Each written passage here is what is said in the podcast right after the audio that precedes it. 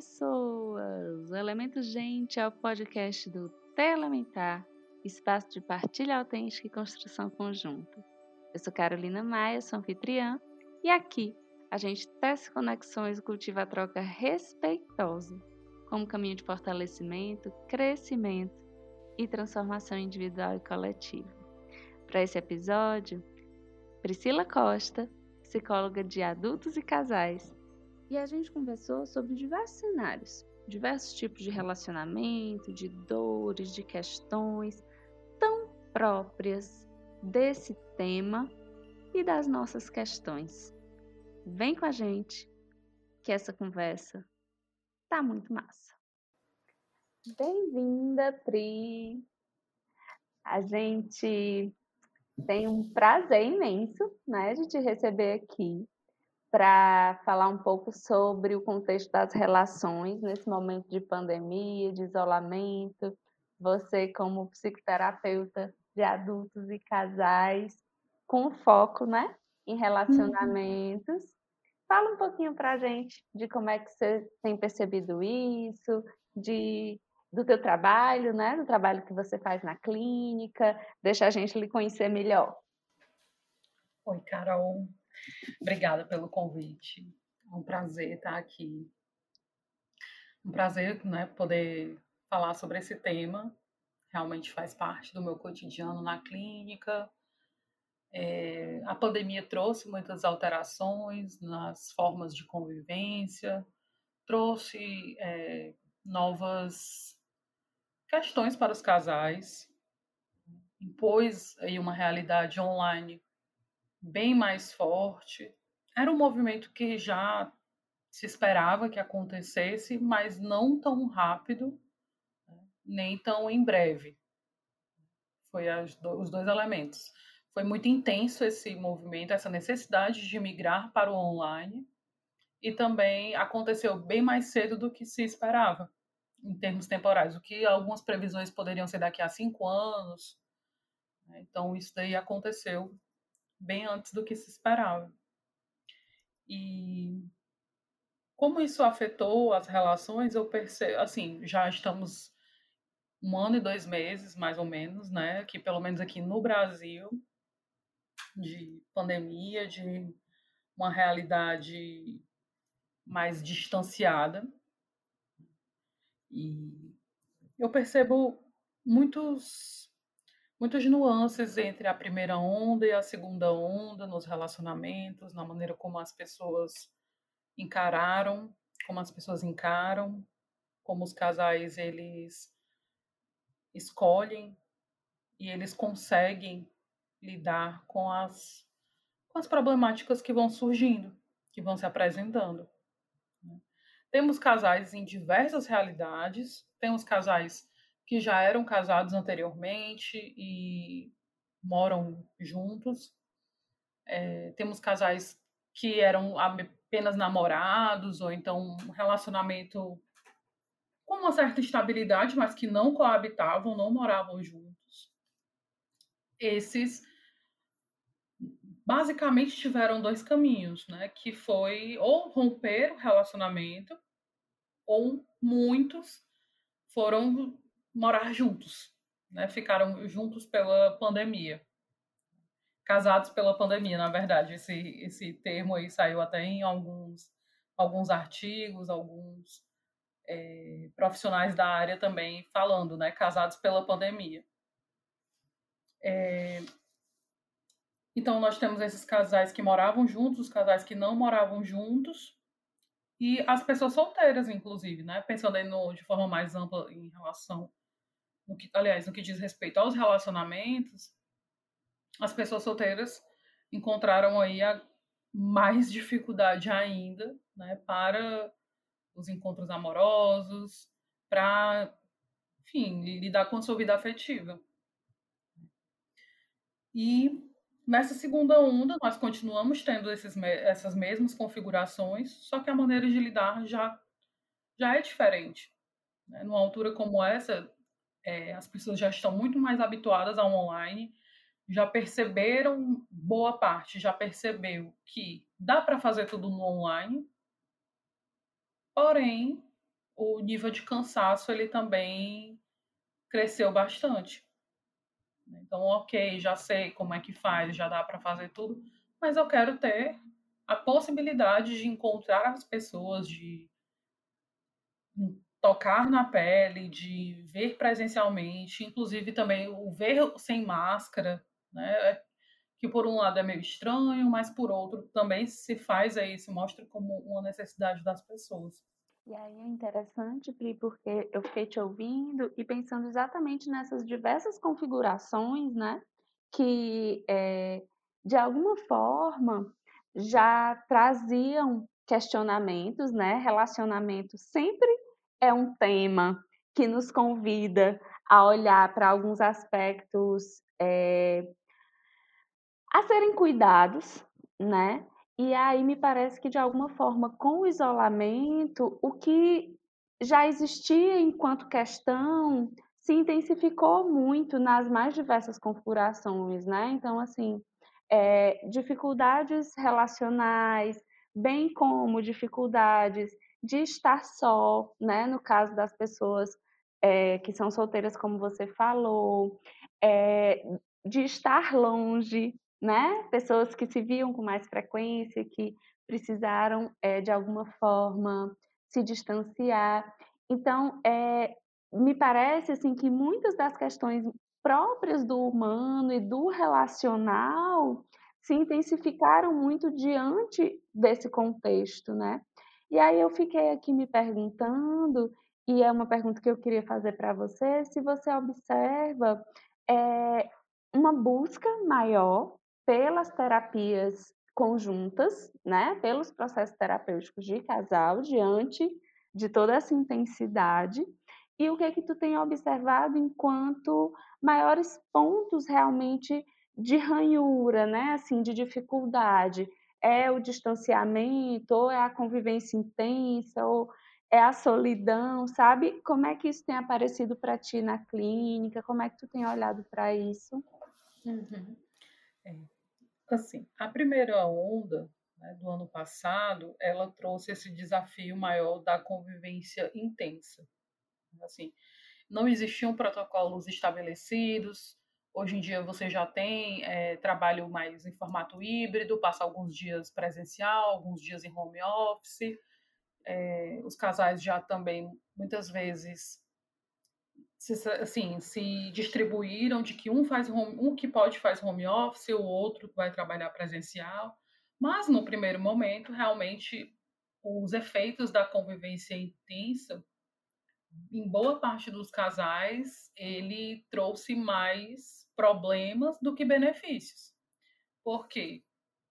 Se você pegar uma família padrão, né, mediana, assim, de classe média, né? que, vamos lá, família nuclear padrão, pai, mãe, dois filhos. Né? Não sei se.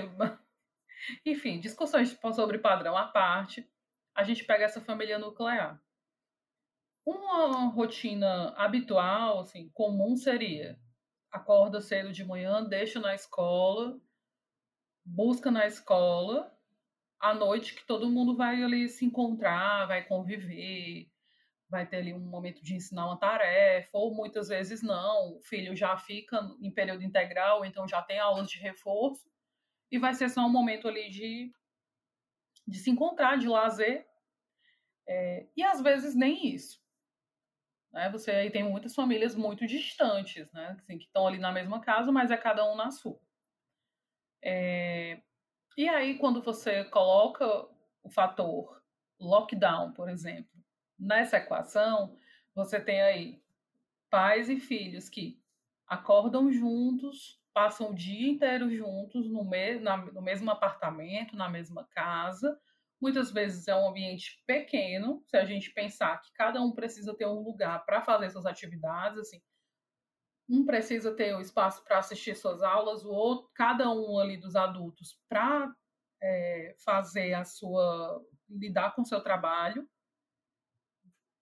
É, e aí eu, essas casas elas se mostram pequenas, esses espaços, e você tem essas famílias que convivem então o dia inteiro, que ali os pais, de repente, têm que fazer todas as refeições em casa, muitas vezes que não cozinhavam passam a cozinhar é, por necessidade financeira ou como forma de prevenção em relação à contaminação, dispensam funcionários, então eles se tornam realmente responsáveis por toda a rotina da casa, que era uma coisa que não acontecia antes. É, tem que desempenhar o papel ali de estar tá de ser educador, de ser professor de alguma forma, de estar monitorando se os filhos estão assistindo a aula online. Por mais que se fale sobre a relação da, das gerações mais novas com tecnologia, não é todo mundo que se adapta. E assim, boa parte, inclusive, não é nem que não, não é todo mundo, é boa parte dos alunos, né, do, dos filhos em idade, das crianças e adolescentes em idade escolar, eles não se adaptaram ao online, seja porque a plataforma é difícil, seja porque, enfim, uma coisa é você estar dentro de uma sala de aula, junto com seus amigos, colegas ali, onde acontecem uma série de coisas. Outra, outra bem diferente é você estar ali de forma relativamente estática, é, assistindo uma aula é, numa tela. Então, isso tudo muda muito as coisas. É, se você tipo, uma coisa é você, por exemplo, um pai desse, é, saber no final do dia que aconteceu tal coisa com o filho na escola. Outra coisa é ele ter que lidar com aquilo dali dentro de casa, enquanto também está tendo um conflito conjugal, enquanto está tendo que dar satisfação numa reunião sobre resultados da empresa. Uhum. Tudo isso ao mesmo tempo, né? E sem poder sair, muitas vezes, sem poder ter esses momentos de espairecer, sem poder viajar. Então, hum. realmente, assim, acho que até ao falar isso, dá uma sensação de sufocamento. Eu já fiquei cansada só de ouvir. Pois é. então, traz essa sensação de sufocamento só ouvindo, que dirá passando por isso ao longo de muitos, muitos dias, semanas, meses. E se você ainda, infelizmente, coloca nessa conta o falecimento de parentes e amigos, ou seja, você tem um fator luto, então é toda uma complexidade que eu acredito que nenhum de nós, enquanto terapeutas, se preparou ou viu essa possibilidade na faculdade, por exemplo. E ao mesmo tempo nós estamos dentro dessa realidade, passando por isso dentro das nossas casas. Então é no mínimo muito peculiar. Bom, teve esse movimento aí muito ligado à primeira onda, né? Isso que eu descrevi. É... E tem, teve muito isso que você citou, né? Dos casais verem potencializados aquilo que já existia na relação, o que é o que fosse ruim ou fosse bom. É... E aí, nesse segundo, os casais que passaram por esse primeiro momento e agora se veem nesse segundo momento, seja um segundo lockdown, seja esse segundo ano aí de pandemia, na verdade eles já estão lidando com outros, muitas vezes outros problemas, né? Inclusive casais que passaram de forma muito tranquila pelo, pelo primeiro momento, mas que agora as divergências realmente vão surgindo mais. E aí já são construções realmente da própria relação, né? que faz parte. Não é necessariamente ligado à, à pandemia. Né? Mas fato é que você, por exemplo, não poder sair para jantar fora, não poder ir para outros lugares, né, para ter os seus momentos de intimidade longe dos filhos, não poder viajar, isso afeta a qualidade da relação. Afeta as relações familiares e no âmbito conjugal também afeta bastante. Né? Você não pode nem como terapeuta Poder pode, mas é, ah, viajar, mudar de não pronto, mudar de ares, né? Mudar de ares é uma coisa que se tornou bem pouco possível nesses últimos tempos. Então, tem isso, né? Tem a realidade das pessoas solteiras, né? Que é de um, um para quem busca realmente ter uma busca ativa por um par amoroso, é, teve uma intensificação bem maior do uso de aplicativos, porque se tornou a principal forma de conhecer pessoas. Não vamos aqui considerar quem esteja fazendo isso de forma clandestina, né, assim, em festas e aglomerações, mas o uso de aplicativos ele aumentou muito, muito, muito mesmo, né, assim, é, inclusive é, eu lembro que na primeira onda, é, não pelo uso de aplicativos, mas pelo aumento do fluxo, pelo aumento da, da na primeira onda, pelo aumento do uso de internet, é, por exemplo, o Netflix, eles reduziram a qualidade, tipo, tirar a opção de transmissão HD por causa do volume de dados, né? Que não existia estrutura para dar suporte com várias pessoas confinadas em casa, acessando várias plataformas de streaming e coisas do tipo. E assim os aplicativos, né, os aplicativos de encontro, é, se tornaram a principal forma dos solteiros encontrarem, conhecerem pessoas. É, o, apesar de não ser um aplicativo de encontro, mas o próprio Instagram, né, ele, já, ele já era muito utilizado como local de paquera. E isso também é, aumentou bastante. É, em relação aos casais ainda, casais de namorados, casais de pessoas casadas formalmente ou não, também tem muito olhar em relação à própria pandemia, assim, de que forma ver a pandemia, de que forma ver as medidas que são tomadas. Isso é, também foi fator de conflito, foi e é fator de conflito nos casais, porque muitos deles divergem. Divergem em relação ao que deve ser feito, se usa máscara, se não usa, qual é o tipo de tratamento que se faz, se encontra os amigos. Ah, vamos chamar fulano, vamos chamar fulano para pelo menos a gente fazer uma reuniãozinha e o outro discorda. É... Então, todo se mostra aí toda a necessidade realmente de, é, de diálogo, né, para poder conseguir é, lidar com essas diferenças de, de, ponto de vista, que são muito sérias. Né, pra, é uma coisa diária. Né? Se a pessoa vai sair, é, um não quer que o outro saia, não por. Antigamente era por não querer, né, por ciúmes ou qualquer coisa do tipo. Agora, não saia para poder não correr o risco de ser contaminado, né? E a pessoa vai lá e sai, aí se torna fonte de conflito. Né? Se deixa o filho ir para o parquinho ou não. É, ou então, vamos pegar as pessoas solteiras, né? O medo de encontrar com alguém e essa pessoa, você não sabe onde é que essa pessoa esteve, onde é que essa pessoa andou. Uma coisa que me veio, né, te ouvindo agora, é do quanto, de alguma maneira, me parece que esse espaço individual ele é, foi muito alargado diante dessa convivência, né? Então, assim, quando você foi falando de é, da pessoa precisar pensar em outras além dela, né? Numa simples coisa como escolher se vai ao mercado ou não, né?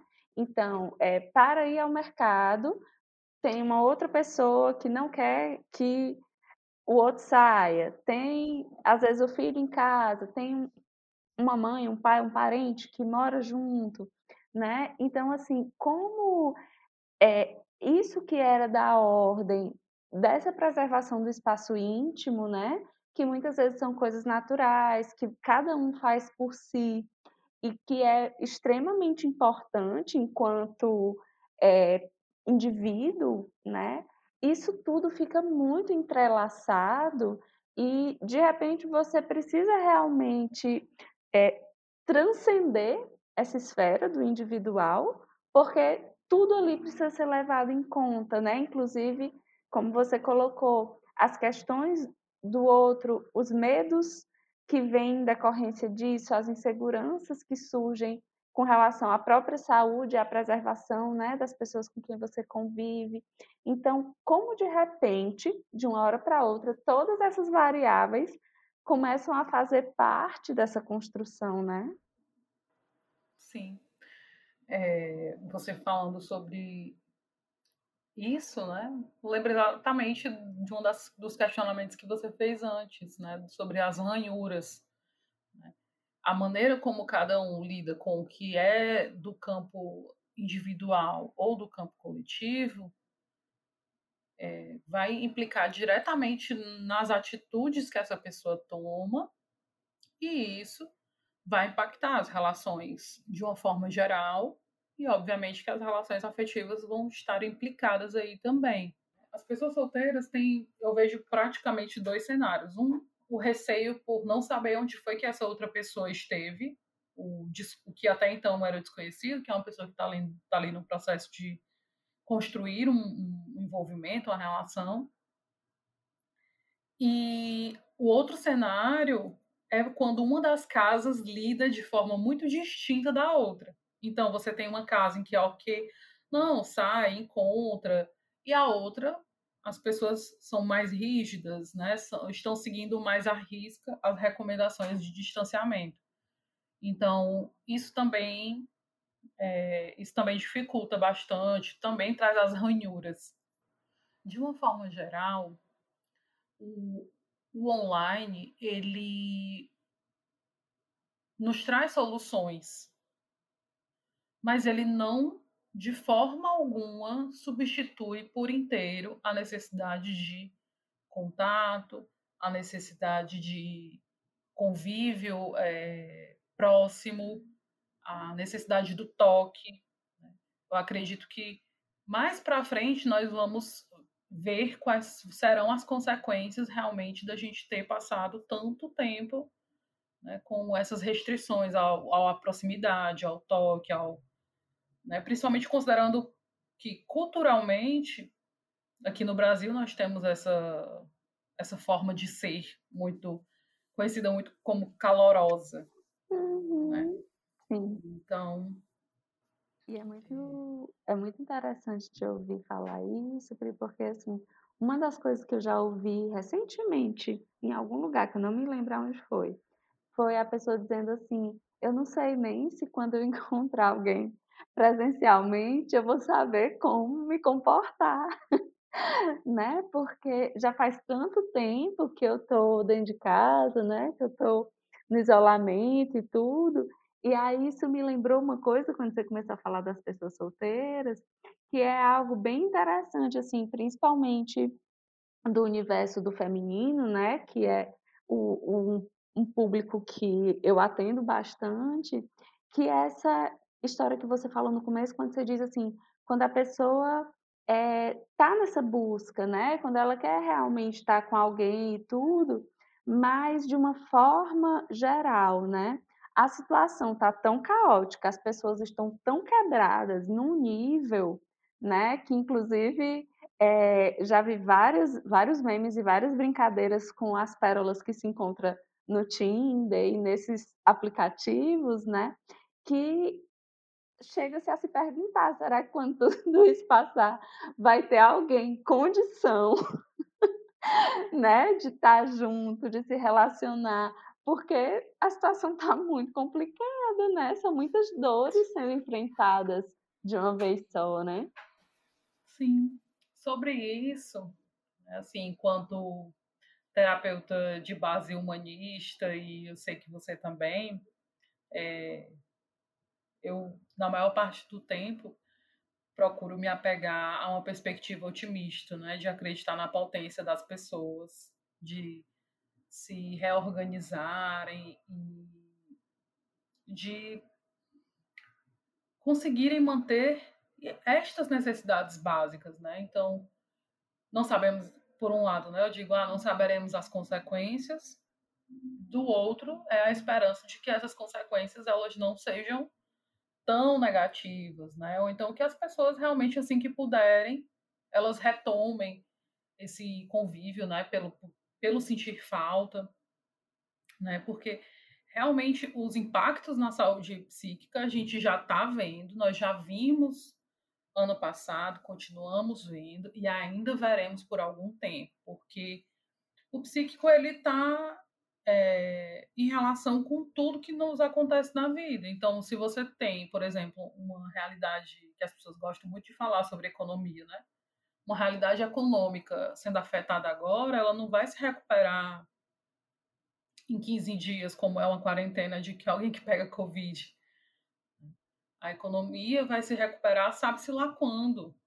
Né? E até lá nós teremos, temos e teremos pessoas sofrendo, porque suas vidas mudaram muito, os impactos na saúde psíquica das pessoas. É, se dá por toda alteração de uma realidade que era conhecida. Então, quando realmente foi um conjunto de mudanças muito drásticas, você também vai ter uma alteração na estabilidade mental das pessoas. Eu diria, inclusive, que é, as pessoas que conseguiram permanecer com a rotina talvez mais próxima daquelas que já tinham antes, vamos pegar aqui uma situação de alguém que lida bem com, as, com a vida de solteiro, por exemplo, que não está numa busca ativa por um par amoroso, vamos colocar assim, provavelmente essa pessoa lida de uma forma mais tranquila do que alguém que já estava é, no movimento mais intenso para conhecer alguém, namorar, constituir família. Né? Se você tinha como de fato acontecia é, profissionais, casais, em que um já estava no home office por sua, por sua própria realidade, ah, é, de, por exemplo, é programador e trabalha numa empresa que nem no Brasil fica. Então, essa pessoa continuou com sua rotina de trabalho da mesma forma de antes. É, se você tem os filhos ali, um, um, adolescente que se adaptou bem ao digital, é, pessoas inclusive com dificuldades de com dificuldades de socializar, com tem, fobias sociais, gostaram muito de não ter que enfrentar a sala de aula, por exemplo. Né? Por outro lado, é, a gente fica nessa realidade em que o ambiente no, doméstico ele é muito controlável os fatores eles são muito controláveis. E uma das maneiras de nós desenvolvermos resiliência é lidar com os inúmeros fatores da vida lá fora. Nem tudo consegue é, ser transposto para a realidade da tela, para o mundo online. Né? Você sair de casa e ter que lidar com uma chateação, lidar com estresse, sei lá, de algo comum, como uma fila ou como trânsito, né? e ali você tem um, exercício de paciência, é diferente de no online você uma tela carrega em cinco segundos. Ou então, se você está em casa, ah, dá para poder você resolver isso daí só um rapidinho, né? É, e o, o, o movimento em que as pessoas também se colocam, né? Porque por um lado é muito bom que você não precise se deslocar para sair de um atendimento e entrar num, num, num seminário online, por exemplo. Todavia, o seu corpo continua precisando de descanso. E aí, se você antes tinha, ah, não, não posso marcar isso tão próximo disso, porque eu tenho um período de deslocamento, porque eu tenho que comer, Hoje você tem aí a pessoa comendo na frente do computador enquanto assiste algo, porque a câmera pode ficar desligada, assistindo dois cursos ao mesmo tempo. Então, assim, o que é que você está fazendo, né? O que, é que a pessoa está fazendo? No final das contas, penso eu que a relação que as pessoas terão com o virtual, com o online, seja em âmbito individual, seja no campo das relações, vai ser muito semelhante ao que ela já tem, ao que ela já tem com as pessoas. Né? Se eu sou uma, se eu é, coloco, por exemplo, limites na minha vida, eu também vou colocar limites ali no virtual, no online. Se eu sou uma pessoa que gosto muito de contato, provavelmente eu vou ser a pessoa que está ali fazendo é, festinhas online, pelo Zoom, como queira chamar. eu sou uma pessoa que é, sou mais reservada, sou mais introspectiva, então também provavelmente não vou ver as pessoas como eu não via antes. É... Então, acredito que a coisa anda por aí. Né? Se você faz um. Já fazia um uso muito excessivo de tecnologias, claro que o contexto facilitou.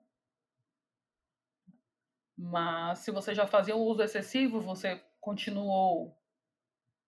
Se você não não, se você é uma pessoa que critica isso, talvez você tenha buscado outros recursos para não ficar é, tão é, imerso aí nas telas, né, né, no online, né? Encarar realmente como, ah, aqui é o momento em que eu estou trabalhando, o momento que eu estou estudando, mas tem outras coisas para eu fazer. Uhum. E aí você traz uma palavra, né, Pri, assim, que para mim é muito importante da gente olhar nesse momento, que é justamente o excesso, né? Assim, eu estava lembrando de uma coisa que normalmente eu, eu escuto no, nos grupos online, né? É quando alguém que já fez grupo presencial fala assim, ah, mas eu sinto tanta falta daquele cafezinho na hora que a gente chega, do chá, de conversar, coisas aleatórias, né? Meio que uhum. como um momento realmente de relaxamento para que o trabalho é, comece de fato, né? E aí quando você está na virtualização, é, dessas relações, né, você abre aquela tela já com um objetivo, né? E aí eu fiquei me perguntando muito também desse ponto, né? Até que que ponto as interações elas se tornam muito intensas, também por conta dessa compartimentalização desse contato, né? Então, assim, qual é o espaço, o lastro afetivo que se tem nesse entre, sabe? Inclusive no que se refere aos contatos é, em busca de, de alguém, né, ou até mesmo de aplicativos de namoro, de relacionamento, enfim, é, eu fiquei muito com essa sensação que lastro existe aí para esse lugar, inclusive do aleatório, do não, sabe? Uhum. Sim. É, quanto a isso, né, assim, do, desse momento de do antes, dependendo da disponibilidade do cliente, né, o que eu sugeria era que a pessoa fizesse isso dentro do possível na sua casa. Muitas vezes não tem como reproduzir o ambiente assim, no sentido dessa meia luz, né, que a gente pelo menos busca colocar no, no consultório. E muitos profissionais nem trabalham dessa maneira, né? A gente está falando aqui da gente. É, mas, por exemplo, é, esse momento de falar sobre assuntos aleatórios, eu, eu já digo logo. É, para quem já. Para quem iniciou no presencial, porque também quem iniciou no online, às vezes acontecia e eu explicava: eu, olha, a gente não começou a sessão ainda, que é a sala de espera, que é a recepção. É, ou então eu dizia: estou só indo pegar um café, estou só indo pegar uma água. É, para ter algo parecido, né? Para ter algo semelhante. Aí, ah, pois então agora podemos, vamos entrar na sala. para ter isso também, né? E foi muito. Eu lembro que no começo é, tinha muito essa coisa do começou a sessão, ficar rígido em frente à tela. Com o tempo, né? Eu fui realmente voltando a me mexer como eu me mexo na sessão presencial. Eu fui começando eu mesmo também a sugerir isso, olha, não, quer falar sobre qualquer outra coisa, quer falar sobre ah, aconteceu isso, então como foi estranho lá no comecinho, né? Como foi estranho ir nos lugares e ver as pessoas é, de máscara, parecia que estava no filme, agora é estranho o contrário, ver as pessoas sem máscara. Então, é, fazer isso, né? É, porque na verdade, é, é mental, né? É, o, a divisão, por exemplo, de ambientes que a gente faz é um entendimento que o cérebro, ó, aqui a gente faz isso quando a gente vai para cá. Então a gente dentro das possibilidades criativas, a gente pode fazer isso também. É que tá, dá para fazer, é super interessante, substitui? Eu penso que não.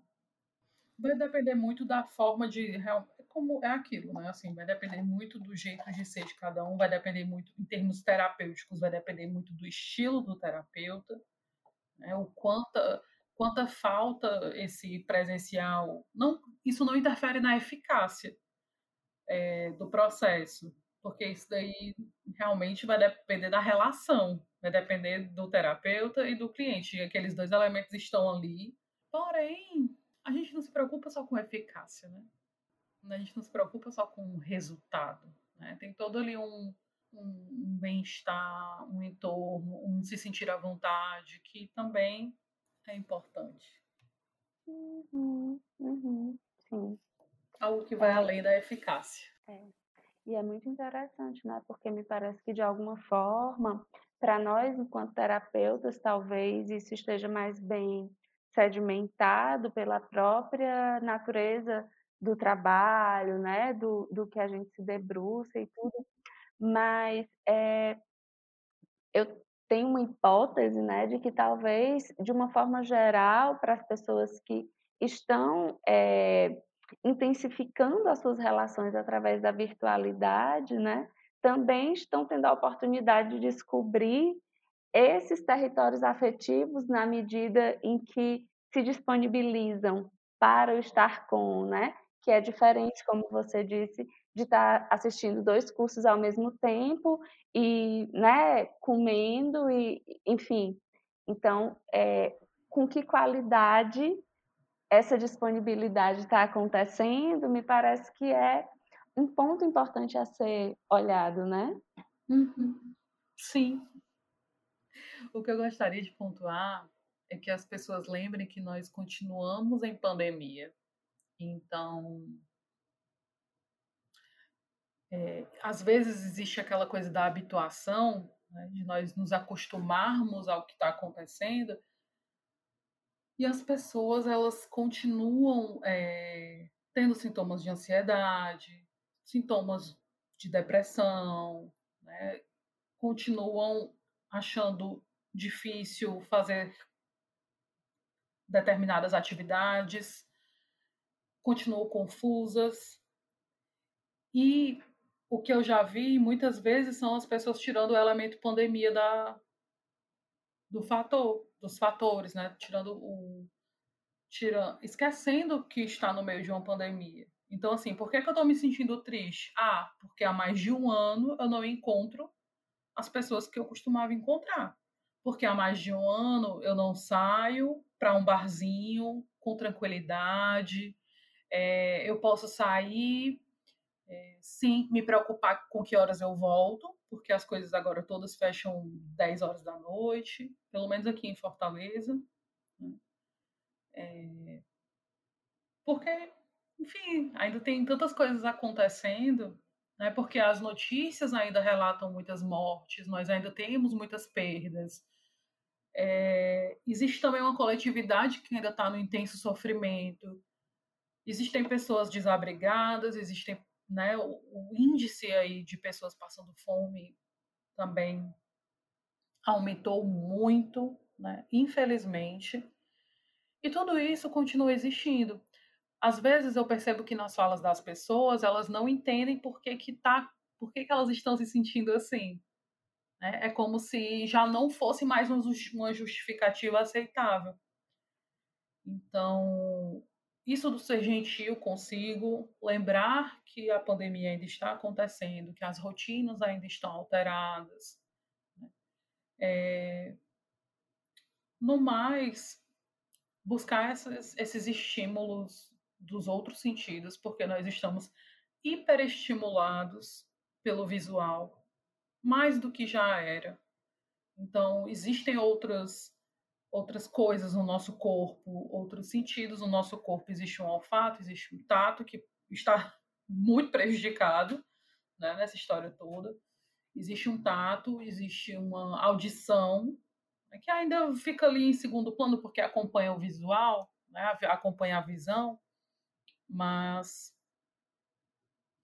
é, encontrar formas de estar mais próximo das pessoas, por exemplo.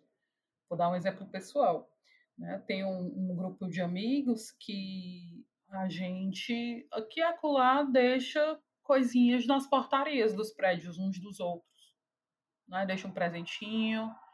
É, já vi pessoas que mandam é, comida.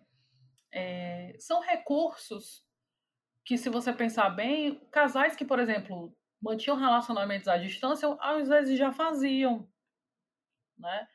De estão longe, mas jantar a mesma coisa, pedir comida do mesmo lugar. A princípio parece bobo, mas assim, você está jantando a mesma coisa que a outra pessoa. E vocês estão ali se vendo numa, numa tela que seja. É, é bom. Né? Poder comentar se você não é o mesmo, olha só, não é o mesmo tipo de comida, é pedir do mesmo canto, né? Então são outros recursos, né? Assim, é... e insistir nisso, porque no primeiro momento talvez pareça muito desconfortável ler, a, a atenção está mais dispersa, é difícil é, aprender uma, uma uma nova atividade ou se propor a fazer algo diferente, como pintar, como ir para a piscina do seu prédio sozinho, sozinha. Né? Muitas pessoas é, tinham áreas de lazer nos prédios e agora alguns deles têm regras para o uso, né? É, ah, é um andar por vez, um andar por dia. Então, explorar essas possibilidades, né? explorar as possibilidades ao ar livre, seja uma praia, seja um parque. E eu diria que é isso, muito mais do que consumir mais algum tipo de conteúdo, que agora parece que é o que não falta, né? tem aí abundância. Eu diria que seria muito mais um movimento de conexão consigo e conexão com aqueles outros que estiverem mais perto. Se não tiver outros mais perto, que sejam os outros mais distantes, que sejam pessoas diferentes. Né? Eu, é, eu tenho uma, uma, uma, gratidão muito grande pelo, pelo Instagram. Né? Eu sei que hoje em dia as pessoas criticam muito, mas foi pelo Instagram que eu conheci muitas pessoas assim, de amigos, de pessoas que hoje são colegas de trabalho, que, assim, nossa, são fundamentais. Então, não precisa ser só essa coisa da paquera, mas, poxa, muitas vezes você respondendo um story, você começa ali a ter uma troca com aquela outra pessoa, você se sente acolhido, você acolhe alguém. Então, é, cultiva aquele contato, aquela pessoa que está ali, porque do outro lado da tela tem outra pessoa, né?